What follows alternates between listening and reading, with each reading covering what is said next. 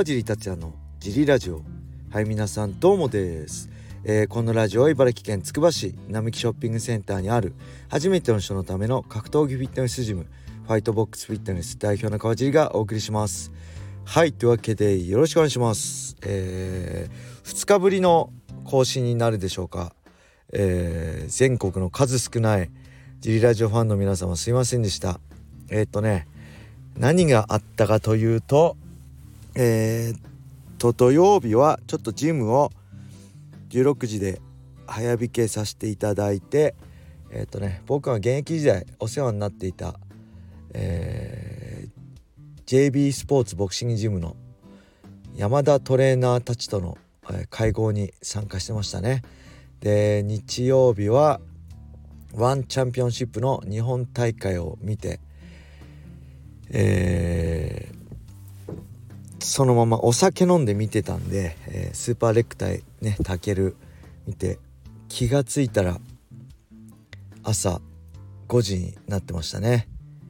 はい。あの最後までね見てたんですよ。けどねあの全く覚えてませんでした。試合内容。タケル選手が負けたことを覚えてたんですけど試合内容全く飛んでたんで、えー、もう一度見逃し配信で見逃し、えー、見直して2度新鮮な気持ちで驚けました感動しをいただきました。2度美味しい感じでした。ありがとうございました、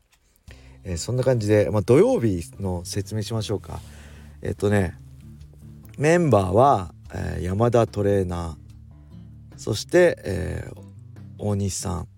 もう名前言っちゃいますね。どうせそんな聞いてないから。高谷さんね、えー、X ファイトっていうチームを恵比寿でしたっけ？やってて、えーね、中村今度ね USC 出る中村凛也選手なんかもそこでやってましたね。はい。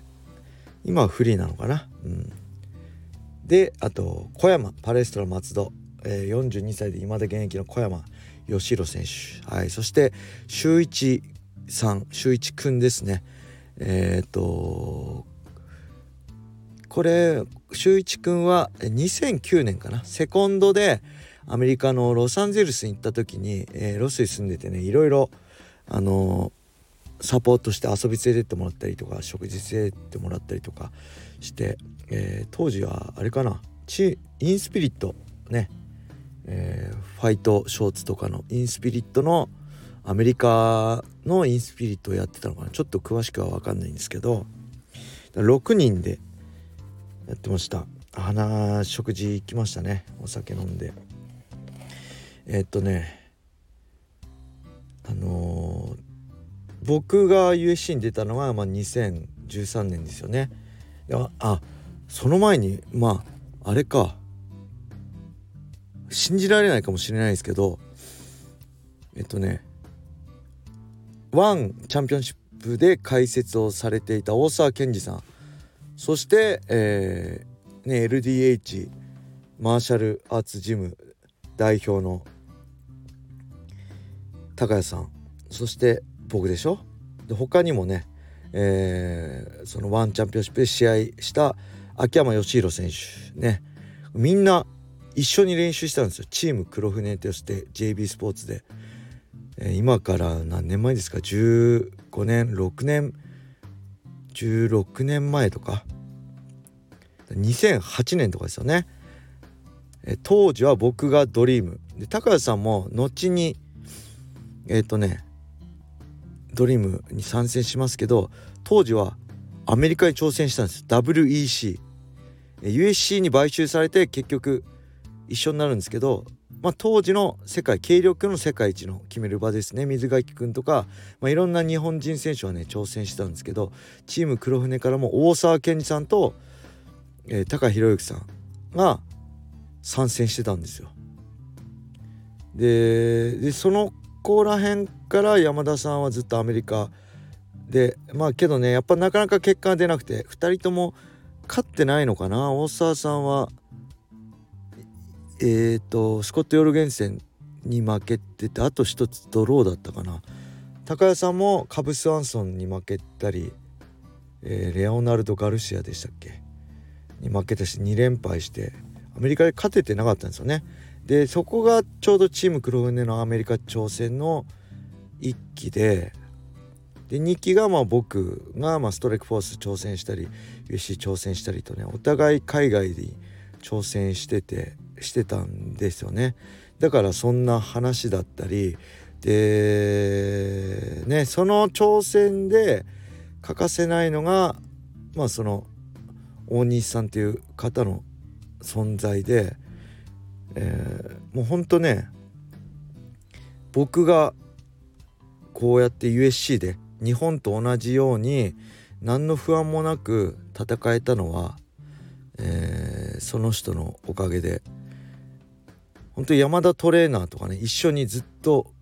来てくれてあの僕はねもうぶっちゃけ呂布とか出せないんでファイトマネー低いんでセコンド1人分しか出せないんですよだから龍太さんの分は出してましたけど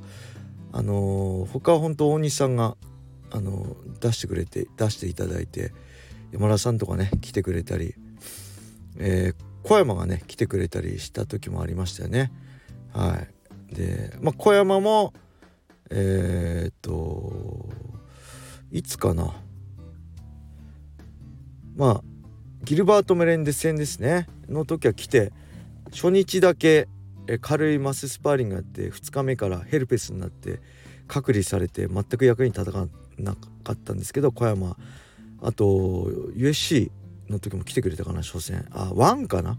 ワンのシンガポール大会かな。とにかくね小山も海外来てくれたりね。あの本当その大西さんのサポートなしでは僕の USC の挑戦ありえなかったっていうぐらい僕にとって恩人で大西さんもまあ都内からちょっとね、えー、地方にあの移住っていうか引っ越してしまってなかなか会える機会もなくえー、一回ジムにね顔出してくれたんですよね。ちょっと本当5分ぐらいちょっと近く来たんで顔出しましたっていう本当忙しい方でそういう中でねなんかほんと久しぶりにゆっくり会えて嬉しかったですね。はい。本当あの坂寄君と小野田さんに本当感謝ですね。ジムもお任せして。はい。まあそんな感じで土曜日お酒飲みつつ日曜日もワンを見つつねお酒飲んでしまったんですけどワンもえっ、とまあ試合はあれなんですけどえっ、とねあれいつかな？えー、28が試合だって28の週の火曜日ぐらいにアメーバ TV のスタッフの方から連絡が来てちょっと青木さんに対して一言コメント動画いただけませんか？みたいなのをいただいたんで、まあ、ほんと最初ねあの面倒くさいからお断りしようかと思ったんですけどアメーバ TV さんもジム作った時ねお花いただいたりすごいお世話になってるのであの是非っていうことで受けさせていただいて、えー、水曜日の夜ですね。水曜日の夜ジムが終わった後にちょっとねジムの会員さん2人に手伝ってもらって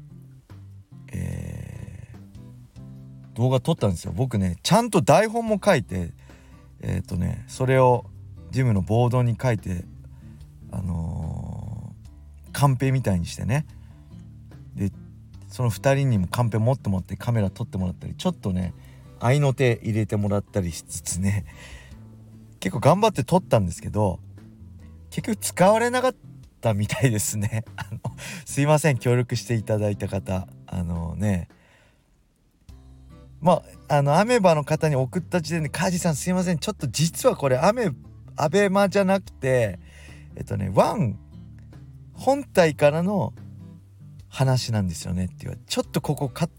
トしていいですかみたいな。もし、ちょっとこれ OK もらえるか分かんないっす、みたいな感じで言われたんで、ああ、すいません、みたいな、カットしていいですよ、みたいな感じで言ったんです。結局使えなかったんで、あの、ダメだったんでしょうね。お蔵入りだったみたいですね。はい。もうそれが残念です。結構頑張ったんですけどね。まあそんな感じで青木さんもね対戦相手1時間前ぐらいに変わるっていうそんなことありえるのって話をなんと受けてね試合をさしてしっかり勝つとこはやっぱプロだなと思いつつ改めてねお疲れ様って感じでした。はいそんな感じでレターも結構来てるんですけど今日はこの2日間ね更新休んでた分のお話をさせていただきました。ありがとうございました。皆様、えー、良い一日を。またね